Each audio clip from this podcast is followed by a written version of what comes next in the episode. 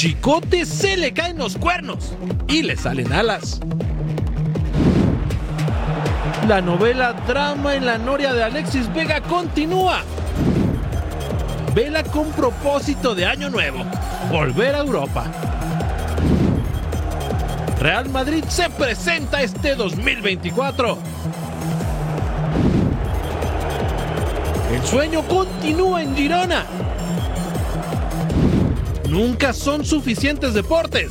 Hasta da tiempo de vivir la emoción de Total Sports.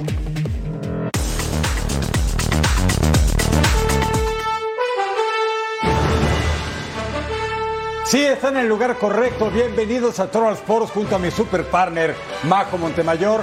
Les saluda con gusto Eric Fisher.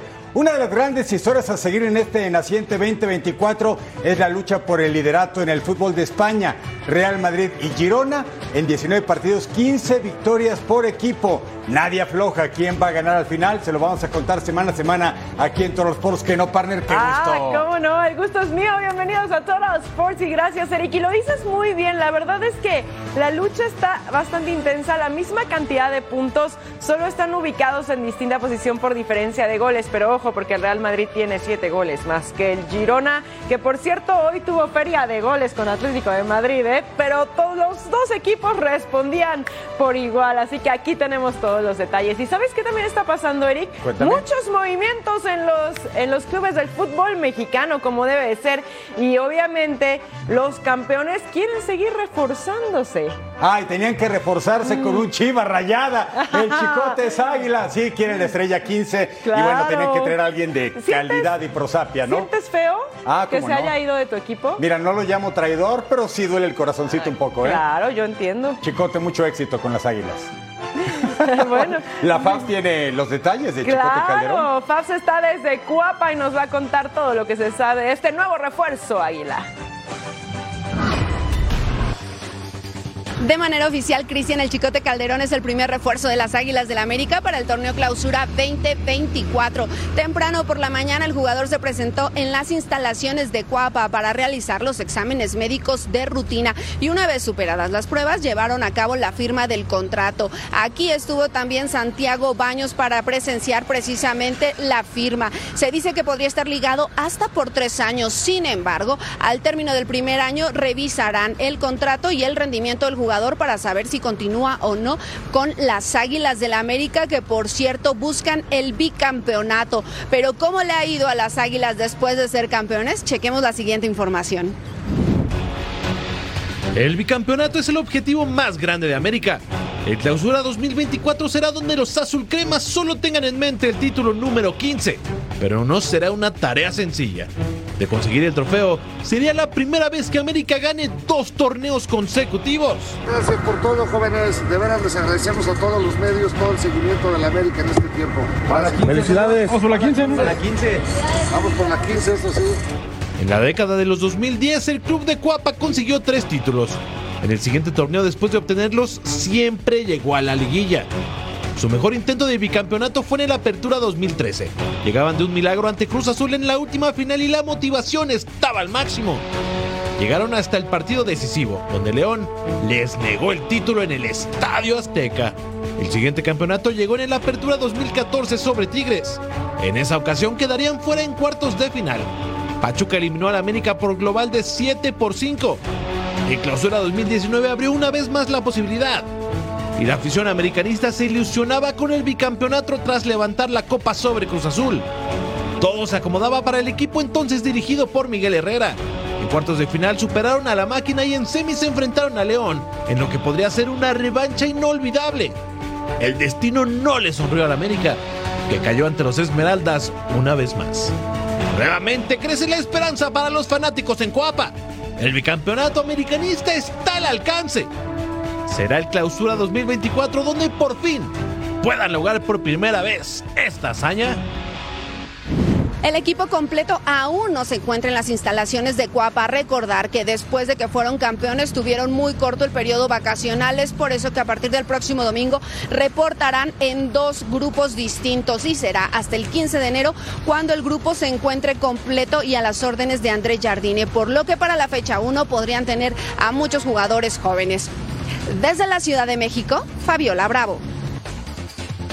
Muchas gracias, Fabs. Aquí la tenemos las temporadas postítulo para las Águilas del América. Miren, en el torneo Apertura 2002 acabaron en primera posición, llegó a cuartos de final. Para la Apertura 2005, primera posición, cuartos de final igualmente.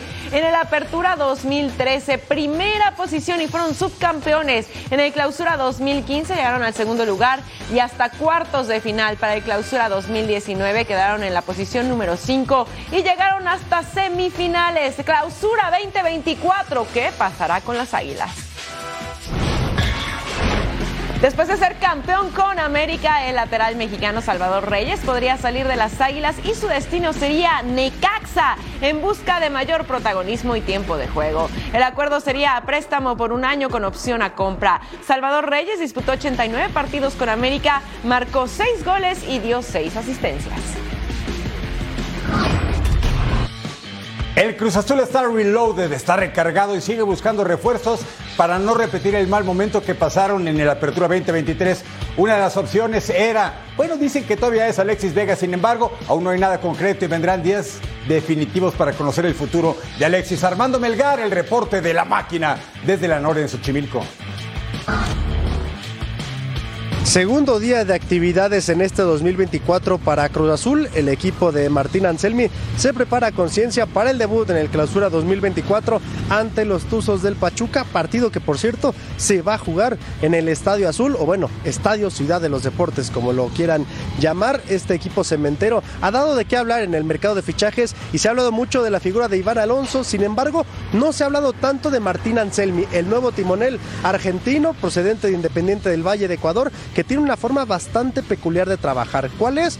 Bueno, desde su llegada ha hecho, y a petición expresa de él, se ha hecho que el equipo concentre ocasionalmente, todos juntos, tratando primero de fortalecer el núcleo de este equipo, tratando de convertirlos precisamente en eso, en una familia, para que después venga lo de la cancha, que es lo que realmente le importa a la afición y lo que puede llevar a este equipo a los resultados que realmente necesita después de un 2023 tan complicado. Después de concentrar, todos se reúnen aquí en la Noria para desayunar como equipo. Y después viene una sesión de video bastante intenso Martín Anselmi en sus explicaciones y en tratar de implementarles una idea futbolística a sus jugadores en tan poco tiempo de trabajo, ¿no? Después de eso ya viene la práctica en la cancha y en el gimnasio, todos bajo las órdenes de Martín Anselmi su cuerpo técnico. Y una vez culminado, bueno, viene el tiempo de la comida. También ocasionalmente se está realizando aquí en la Noria precisamente para seguir fortaleciendo ese vínculo eh, pues de familia, ¿no? Que se quiere lograr aquí en Cruz Azul. Unas horas de descanso, algunos en terapia y después una segunda sesión de video por la tarde para seguir refrendándole a los jugadores cuál es la idea de juego que quiere lograr Martín Anselmi en este clausura 2024. Una idea que me comentan luce compleja, pero al menos ha sido efectiva para el timonel argentino en su paso por Ecuador, donde prácticamente lo ganó todo, incluido títulos internacionales. Segunda sesión de cancha y de gimnasio y bueno, los futbolistas ya después son libres de ir a casa con sus familias o incluso tendrían que volver al hotel de concentración. No están haciéndolo todos los días la concentración, es ocasionalmente. Martín Anselmi también es consciente de que el equipo eh, pues necesita estar cerca de su familia, los jugadores eh, gustan de estar con sus familias, precisamente para no aturdirlos con esa carga de trabajo, porque es consciente de que en las últimas semanas se ha trabajado bastante fuerte en este equipo de Cruz Azul, que por cierto, este próximo sábado tiene ya un nuevo partido amistoso, se presume que será ante los Gallos Blancos de Querétaro a puerta cerrada aquí en las instalaciones de la Noria. Informó desde la Ciudad de México Armando Melgar. Gracias Armando. Hay una polémica en este caso de Alexis Vega. Emanuel Tito Villa, exfutbolista argentino que militó en Cruz Azul hace algunos años, tachó al futbolista todavía de las Chivas como falto de compromiso porque dicen que una de las estipulaciones de la máquina es ponerle restricciones por disciplina a Alexis, algo que el futbolista no habría aceptado, pero Alexis salió en sus redes sociales a decir, Tito, no tienes ni la mínima idea de lo que estás hablando, es totalmente falsa esa información. Por respeto a todos deberías de informarte mejor. Y te respondo, porque me extraña que siendo exjugador hagas más grande la desinformación de los medios. Abrazo, palabras de Alexis Vega. Próximos cinco encuentros de la máquina, fecha 1 contra Pachuca, en la 2 Bravos de Juárez, en la 3 contra Cañoneros de Mazatlán, 4 contra Cholos de Tijuana, en la 5 Gallos Blancos de Querétaro. Pablo Rivero es el representante de Federico Martínez y Lucas Di Giorgio. Confirma que Federico debe reportar con la fiera a pesar de no entrar en planes de Jorge Baba, por lo que intentará seguir en Nacional, aunque tiene ofertas en México, Brasil y Arabia. Mientras que Di Giorgio tiene oferta de Peñarol, pero decidió quedarse con los Tuzos de Pachuca. Ambos futbolistas tienen contrato con León. El equipo reportará mañana para el inicio de la pretemporada. El defensa central argentino Santiago Núñez llega proveniente de Estudiantes del Plata para sumarse a los guerreros de Santos Laguna. El futbolista que tiene 23 años fue presentado como refuerzo oficial para este clausura 2024 que está por iniciar. Se suma a Franco Rodríguez. Así la historia de Santi, Santiago Núñez.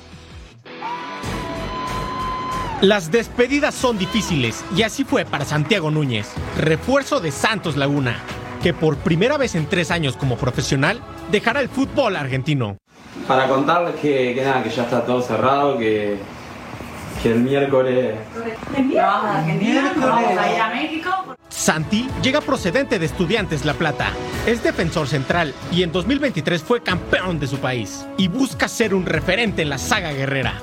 En lo futbolístico jugar los máximos partidos que pueda y nada, respecto al club, la verdad es que como te decía recién, eh, poder ganar un título sería muy lindo. De inmediato, Núñez conoció el territorio Santos modelo, se puso la camiseta verde y blanca y quedó flechado con el equipo de la comarca. Su solidez en la defensa es una de las esperanzas para Santos en el Clausura 2024. Aportar lo que, lo que tengo, lo que, lo que soy como, como jugador y lo que, lo que yo pueda dar, lo que, lo que tengo por lo que me buscaron claramente. Creo que mi fortaleza es eh, el jugario defensivo. Me considero un jugador eh, rápido, entonces nada, eso es lo que, lo que le voy a poder aportar al equipo. Este jueves, Santiago Núñez comenzará a entrenar bajo las órdenes de Pablo Repeto. Su era con los guerreros ha comenzado.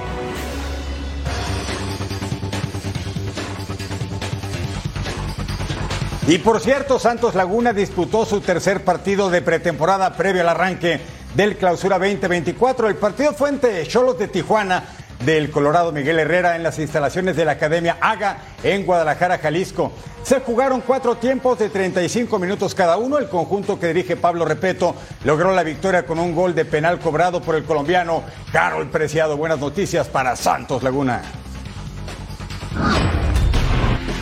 Rayados de Monterrey tendría un acuerdo con el delantero Brandon Vázquez de Cincinnati FC con un contrato por tres años después de la gran temporada que tuvo en la MLS, donde anotó ocho goles en 29 encuentros con dos asistencias. Y recuerden, Total Sports ahora también lo pueden encontrar en podcast, así que no hay ningún pretexto para que lleve con usted la mejor y más completa información deportiva a través de su plataforma digital favorita. Solo busque Total Sports de Fox Deportes.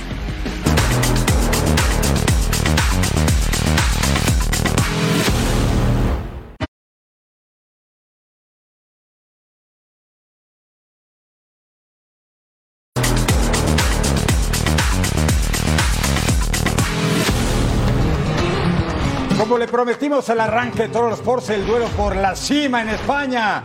Turno del Real Madrid en el Santiago Bernabéu contra el Mallorca del Vasco Javier Aguirre. Al 13 centro al área, Jude Bellingham remataba y Rakovic se quedaba con la pelota. El rostro de Luka Modric, el croata, cumpliendo años, pero sigue cumpliendo 38 y hasta que le alcance las piernas. Mire, Vini Junior reapareció después de mes y medio fuera del cuadro titular por lesión y ahí haciendo lindeza y media tajada de Pedra Rakovic.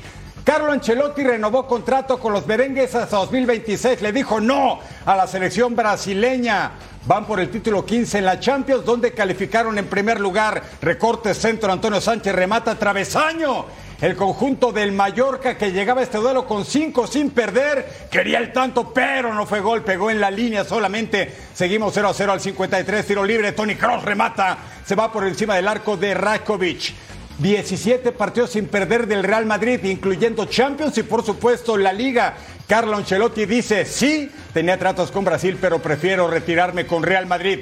¿Y qué pasa al minuto 69 de acción? La pasan a Valverde para Rodrigo, atajada, Brahim Díaz con el remate de cabeza. Esa pelota quería entrar, pero nada, el poste. Y al 78 tiro de esquina del Real y lo que tenía que pasar sucedió.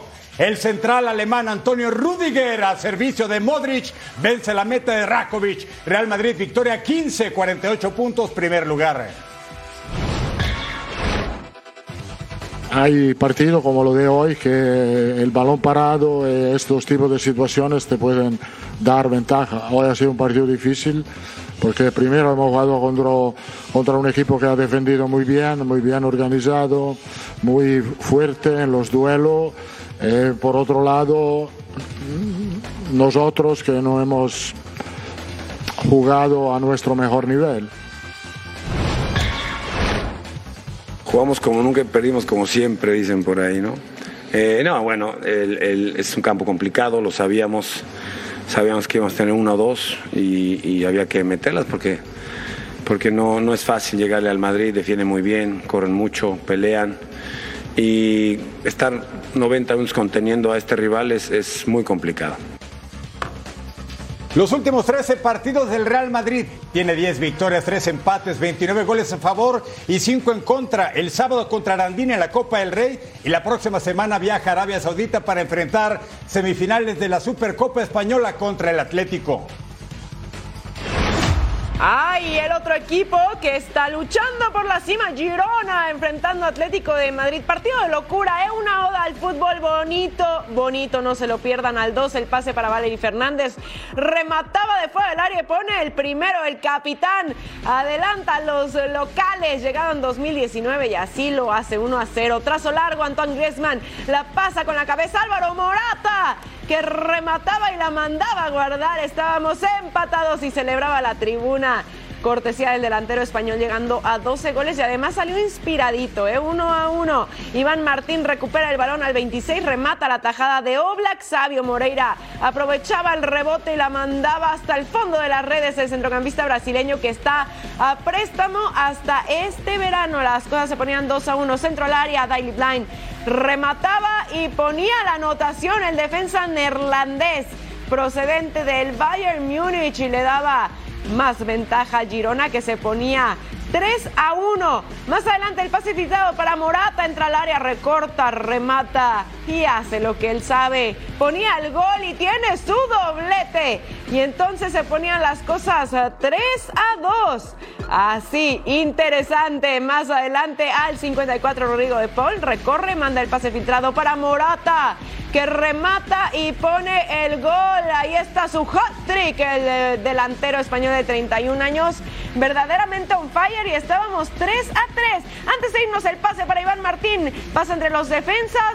Remata, ah, bonita la anotación del centrocampista español que le da la victoria de último minuto al Girona, que gana 4 a 3 por diferencia de goles. Girona se va a la segunda posición con los mismos puntos que Real Madrid. De verdad que hoy ha sido un partido muy muy bonito y muy difícil, muy complicado. Hemos hecho muchas cosas bien, el Atleti también.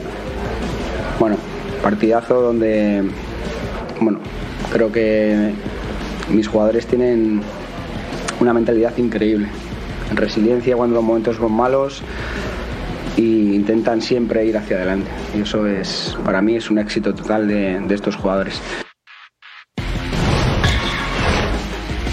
porque en determinadas situaciones de juego del partido no fuimos lo suficientemente contundentes defensivamente para resolver alguna de las jugadas que, fueron goles de ellos. Última jugada, gol de ellos, felicitaciones, están en un momento ideal, un equipo que juega bien, un equipo que es valiente, un equipo que ataca mucho y bueno, mientras tenga la contundencia que están teniendo en este momento, las cosas le van a ir muy bien como le va hasta ahora.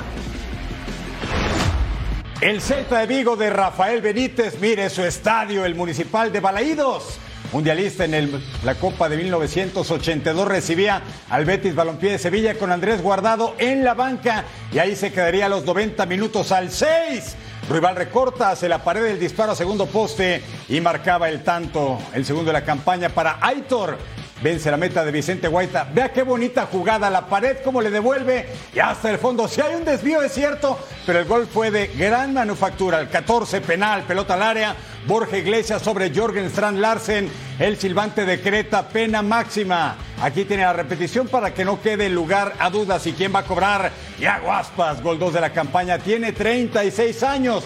Noveno año vistiendo la casaca del Celta. Y Vigo vence la meta de Ruiz Silva. Al 47, Manu Sánchez. Control dirigido, disparo atajado dos manos de Ruiz Silva. Bonito lo hizo a primer poste. Al 82. El guitarrizas aparece tras el tiro de esquina. Franco Servi remata, pero siempre hay un pero.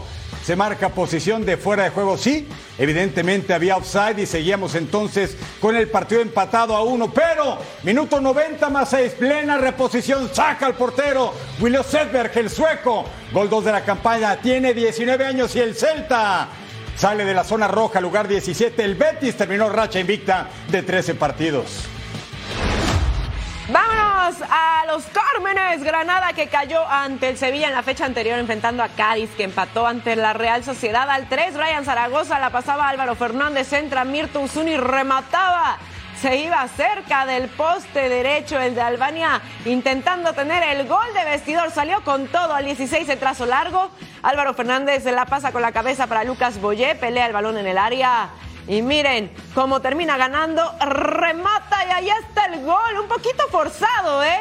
Pero no hay que celebrarlo porque Lucas Boyet tocó el balón con el brazo, ahí lo vemos en pantalla. Así que anotación anulada, 0 por 0, tiro libre de Granada al centro. Mirto Usuni remata de cabeza y ponía el gol el delantero de Albania, llegando a seis goles y ponía entonces así a Granada arriba en el marcador 1 a 0 con un poquito de complicidad del portero Brian Zaragoza entra al área, remata, se iba cerquita del arco el tiro del español de 22 años intentando al 70. Llegaba el centro al área, Brian Zaragoza ese que estaba ahí para rematar facilito y ponía el gol. Ahora sí no se lo pierde el centrocampista español, llegando a seis dianas en la temporada. Granada gana 2 a 0 y llega a la posición 19, pero sigue en el descenso.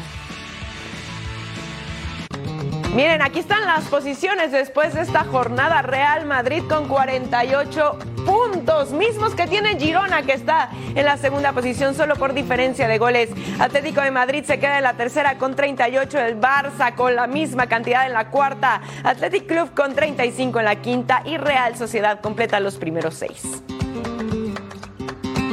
Este jueves sigue la actividad de la Liga Española con el debut del Barcelona en este 2024, visitando a Las Palmas con una tarea de sumar tres puntos que lo mantengan cerca de la cima. Además, Sevilla le va a hacer los honores al Athletic Club y Osasuna jugará ante Almería. Aquí tenemos los detalles.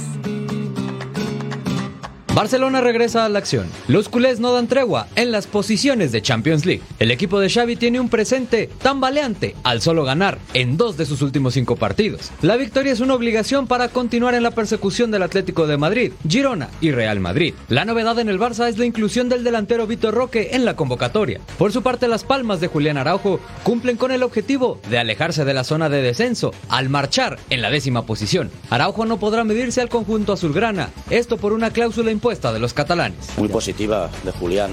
Eh, de hecho, Boyan también está haciendo el seguimiento de, de las cesiones, de los cedidos que tenemos y es uno de los que de manera positiva está jugando, está jugando bien además, está con personalidad y es una nota positiva. Athletic Club y Sevilla, dos equipos con presentes diferentes se miden en el Ramón Sánchez Pizjuán. Los Leones de San Mamés disputan un lugar en competencias europeas, marchando en la quinta posición, mientras que los sevillistas se encuentran a tres puntos de zona de descenso. En más actividad de este jueves, Osasuna enfrenta a la Almería que lleva cinco puntos en 18 partidos disputados y es el club más goleado, con 42 tantos en contra.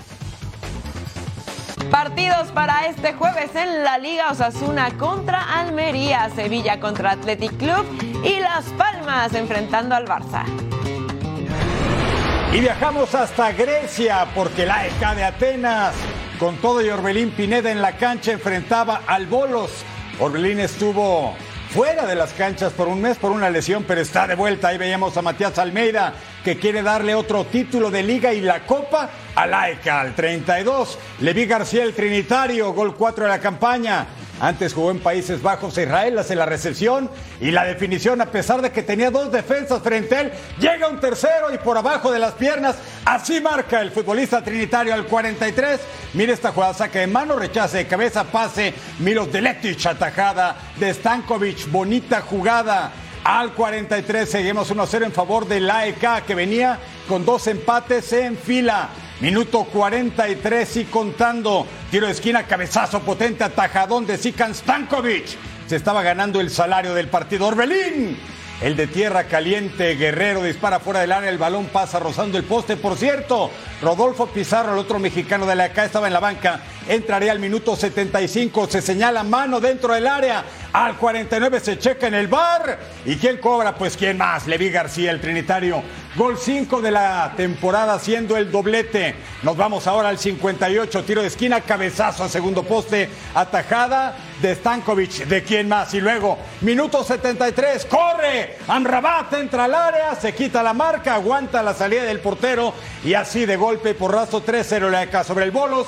Tercero en la tabla con 35 puntos. El domingo va a enfrentar a Olympiacos. Quiere la cima en el fútbol heleno.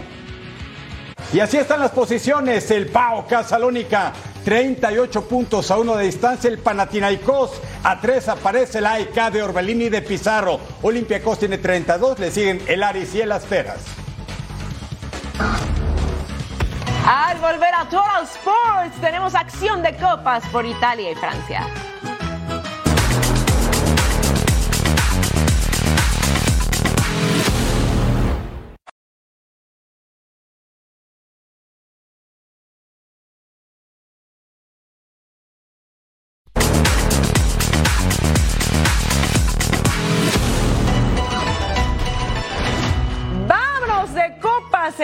En octavos, en la Copa de Italia, Atalanta enfrentando a Sassuolo. Miran Chuca al 23, recorta y manda al centro. Mario pasa, le echa la pasa con la cabeza. Charles de Quetalare remata y ahí está el gol del centrocampista belga de 22 años que pone el primero para el Atalanta y lo hacía de esta manera, pegadito al poste. Charles de Quetalare pasa a Emil Holmes, centra Alexei Miranchuk, remataba de taconcito, se iba al travesaño y se quedaba solamente en el aviso. Mario Pasalic al 63, centra Miranchuk, deja el balón para Ketelare, remata y la manda a guardar. Doblete para el belga que está a préstamo por el Milan y ponía las cosas 2 a 0, salió bastante inspirado. Al 71, Charles de Ketelare la pasa a Alexei Miranchuk remata y termina el trabajo con el tiro cruzado. Y ahí está entonces el 3 a 0 y lo hace así de pierna izquierda. Al 80 el pase para Daniel Boloca,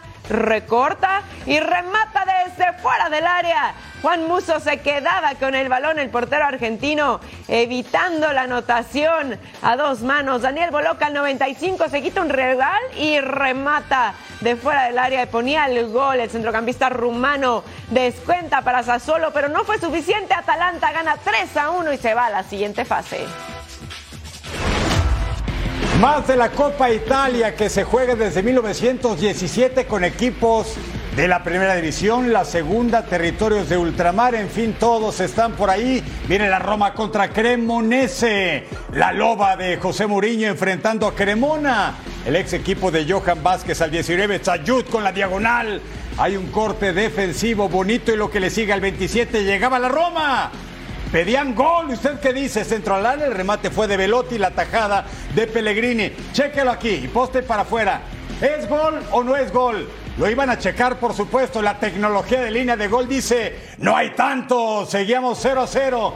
Ni la pancita pasó en completo la línea. Minuto 35, Luca Sanimaquia con el tiro libre directo pasa cerca solamente al 37.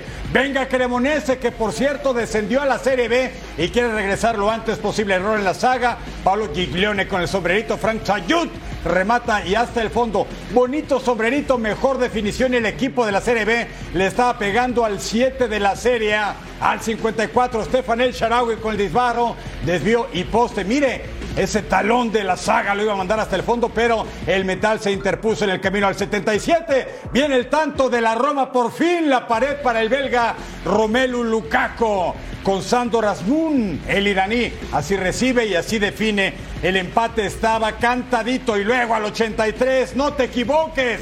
Leonardo cernicó la falta sobre Espinazola. El silbante dice penal. Paulo Dybala. El argentino le da el pase a la ronda de cuartos a la Roma Cremonese. Está eliminado. Así los cuartos de final al momento. Fiorentina va a enfrentar a Boloña, el Milan contra Atalanta, Lazio en contra de la Roma y tenemos a Frosinone contra el ganador de Salernitana o la Juventus de Turín.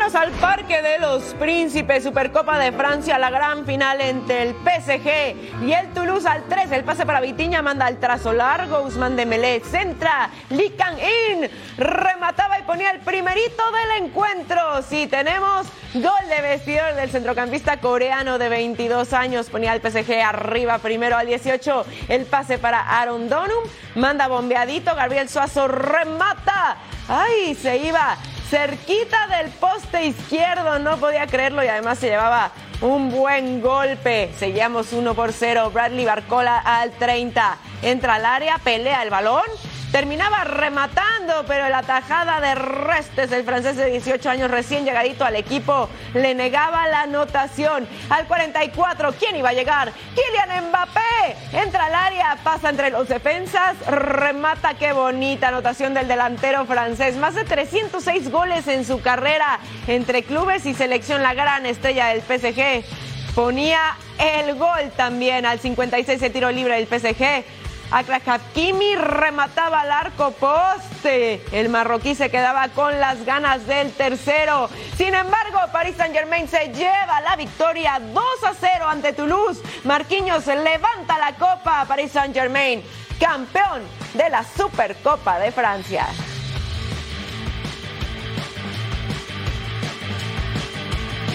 Miren así eh, los equipos con más títulos en la Supercopa de Francia. El PSG, líder absoluto, tiene 12. Olympique de Lyon tiene 8. San Etienne tiene 5. Stade de Reims tiene 4. Misma cantidad que también ostenta el Mónaco. Y ya que hablamos del balompié galo, mire lo que tenemos para todos ustedes, amigos de Fox Deportes, la Copa de Francia. Viernes 5 de enero, el PAO en la región de los Pirineos contra el Nantes a las 11.30 de la mañana, tiempo del este, 8.30 del Pacífico en vivo. Y después el Mets contra el Clermont, 2 de la tarde del este, 11 Pacífico, también en vivo en Fox Deportes. Y miren, para el sábado 6, Brest enfrentando al Angers a las 9 de la mañana, tiempo del este, 6 de la mañana en tiempo del Pacífico. Y Nice enfrentando a Auxerre a las 2 de la tarde, tiempo del este, 11 de la mañana, tiempo del Pacífico.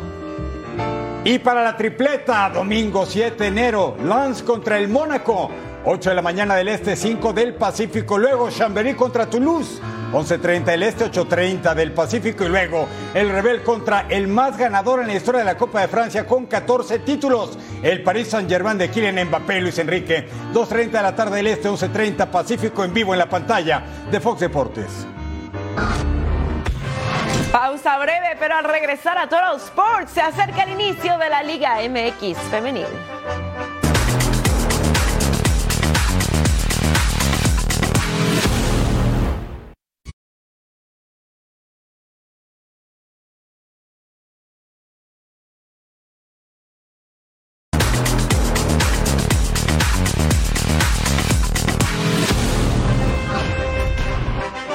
La Liga MX Femenil inicia este viernes y las Bravas de Juárez se preparan para visitar a Querétaro en el partido inaugural de una nueva temporada. Y sobre el arranque del equipo fronterizo habló Balbina Treviño y Oscar Fernández. Los detalles son de Rafa Álvarez.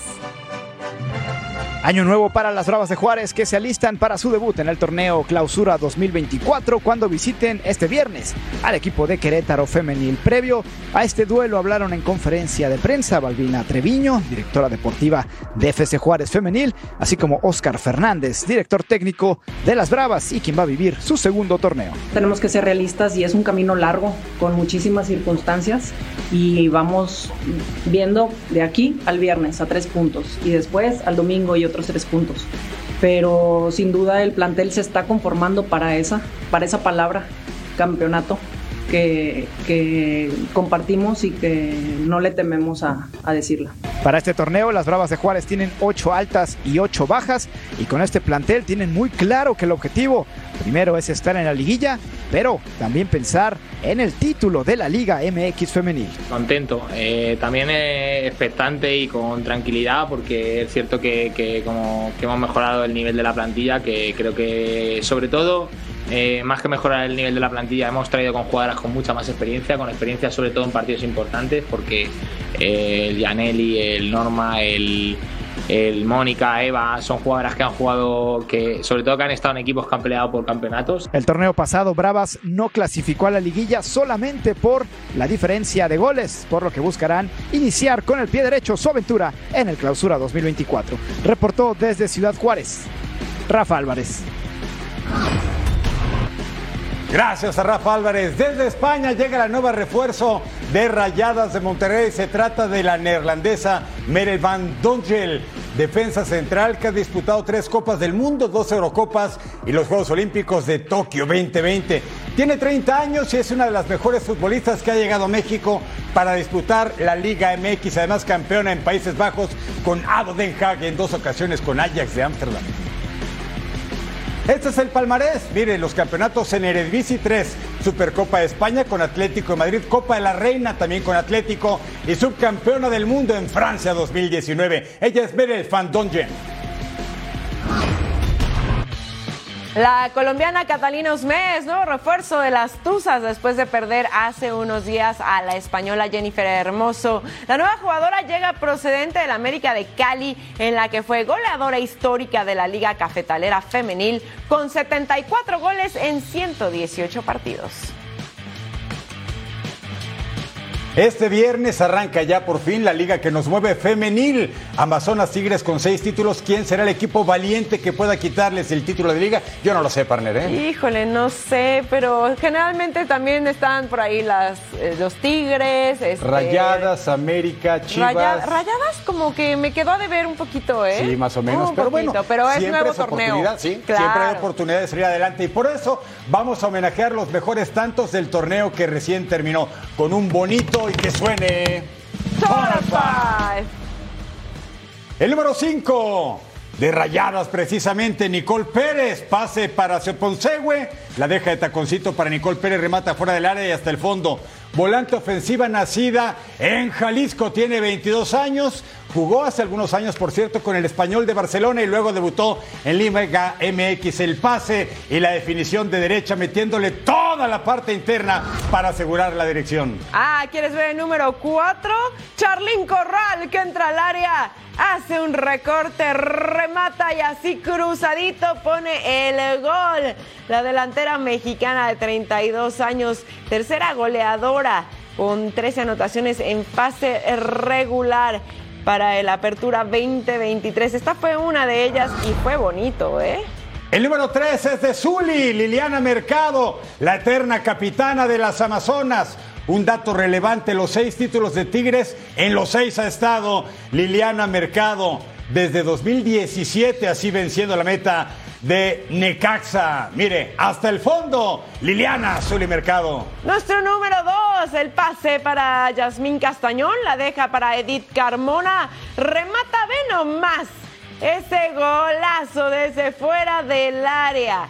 Acá de Cruz Azul enfrentando a Mazatlán, la canterana de la Noria, aunque debutó a los 16 años con el Atlético San Luis. Este fue un verdadero gol de esos de museo, partner. Así es, partner. Y miren la número uno. ¡Ah, qué gol! Hizo uno idéntico en el Campeonato Mundial Femenil de Fútbol es panameña. Se llama Marta Cox. Adiós, le dice a las Tuzas del Pachuca golazo en el volcán contra las Amazonas Tigres. Su destino estaría en el West Ham United de Inglaterra o bien en los Estados Unidos. Imagínense, así le pega la seleccionada panameña del país del canal, Martita Cox, golazo en el volcán de San Nicolás de los Garza. La jornada 1 de la Liga MX Femenil arranca este viernes 5 de enero con tres duelos. Querétaro contra Juárez, Mazatlán Pachuca y Rayadas en contra del Puebla para el sábado. Cruz Azul Necaxa y América contra Rojinegras del Atlas. Más actividades sabatina. Chivas contra Tijuana y Amazonas estrena el título. Va por el séptimo contra Atlético de San Luis y el domingo Toluca Santos y León contra Pumas. Regresemos a Toro Sports nos ponemos los guantes de boxeo.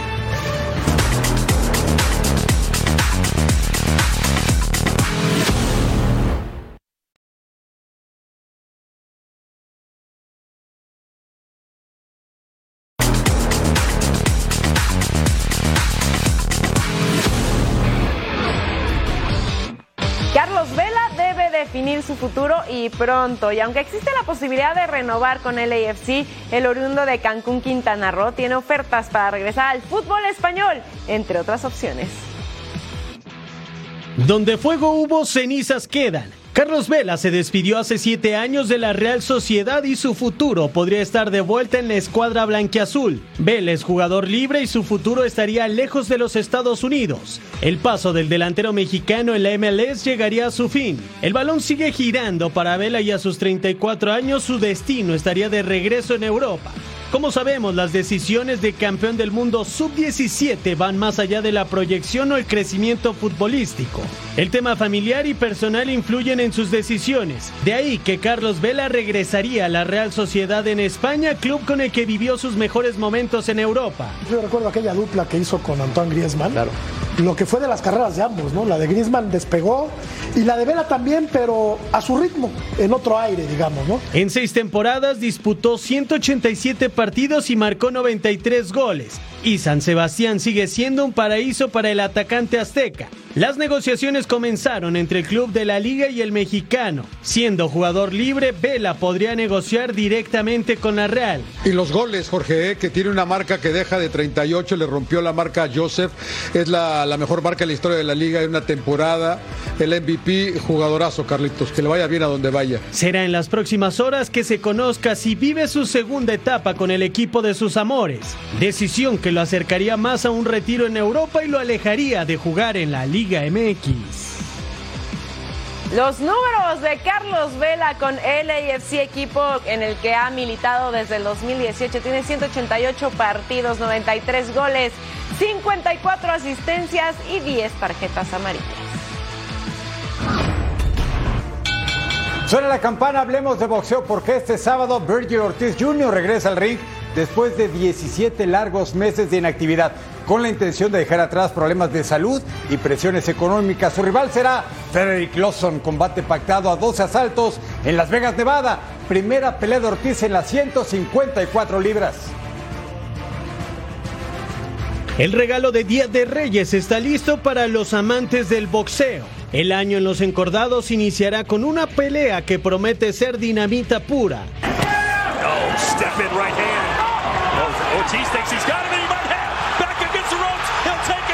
Uno de los grandes prospectos del boxeo estadounidense, Virgil Ortiz Jr., estará enfrentando al africano Frederick Lawson, dos boxeadores que el próximo sábado demostrarán que tienen poder en sus puños. Feel almost letting it all hang out. Frederick Lawson on that one. Para Virgil, el combate es el regreso al deporte tras 17 meses fuera de combate luego de ser diagnosticado con rhabdomyolysis. El boxeador tejano está listo para demostrar su poder. Hasta el momento tiene una marca de 19 victorias en 19 combates. Todos terminaron por la vía del knockout. Real durable fighter, and uh, we're gonna we're we're just show the world that I'm still here. El pugilista México-americano debutará en el peso super welter, categoría en la que el rey es Saúl Canelo Álvarez. Ortiz contra Álvarez podría ser uno de los grandes combates para 2024.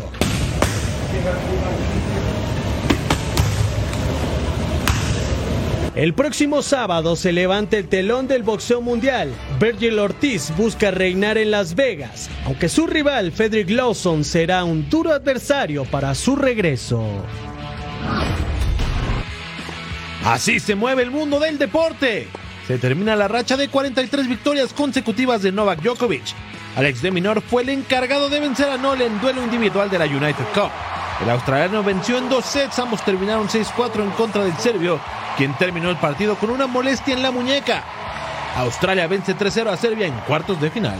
I mean, it's extremely special. Um, look, Novak is an unbelievable competitor, and what he's done for the sport is pretty special. So uh, it feels surreal. En más de la United Cup, Stefano Tsitsipas vence a Steven Diez y Grecia también termina con 3-0 a favor ante Canadá y avanza a la siguiente fase. Holger Rune continúa su camino en el abierto de Brisbane. Superó los octavos de final después de eliminar a Alexander Shevchenko y el partido se fue a tres sets que terminaron con parciales de 6-4, 5-7 y 6-2 en favor del danés.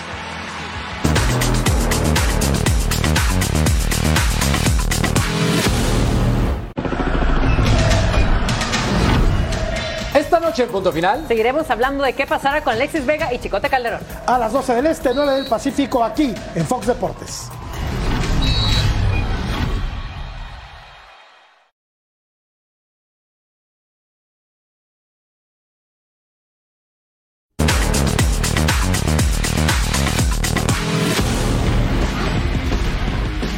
Que rueda el balón por el mundo. Manchester City continúa fichando talento joven del mundo. Claudio Echeverry será Citizen. Firmará por seis años a cambio de 18 millones de euros, más nueve en variables. El argentino se quedaría un año a préstamo en River Plate para disputar la Copa Libertadores. Manchester United con un regreso esperado en la defensa. Lisandro Martínez ya entrenó en Carrington a la par de sus compañeros. so tough, uh, especially when uh, almost six, six and a half months is really, really tough. But uh, I feel strong from my mind. I get really good values from my family Cristiano Ronaldo y Messi encabezan la lista preliminar de la FIP Pro denominados al once ideal del 2023. El equipo del que más futbolistas hay es del Manchester City, con nueve representantes, uno más que el Real Madrid. Las nominaciones al once ideal masculino han sido decididas tras recabar los votos de más de 28 mil jugadores profesionales. En la rama femenil, las jugadoras españolas Olga Carmona, Mapi León, Irene Paredes, Aitana Bonmati, Claudia Pina, Jennifer Hermoso y Salma Parayuelo son siete de las 23 nominadas. Destaca la ausencia de Alexia Putelas, que antes de ganar el Mundial estuvo varios meses de baja por lesión. Barcelona es el equipo que más jugadoras tiene en estas nominaciones con 8 integrantes. La FIFA anunciará los 11 ideales el lunes 15 de enero, en la ceremonia de entrega de los premios de Best en Londres. Llegamos al final de esta emisión de Toro Sports. Majo Montemayor, Eric Fisher, a nombre de este gran equipo que usted no ve, pero que hacen un trabajo formidable. Nos vemos en la próxima.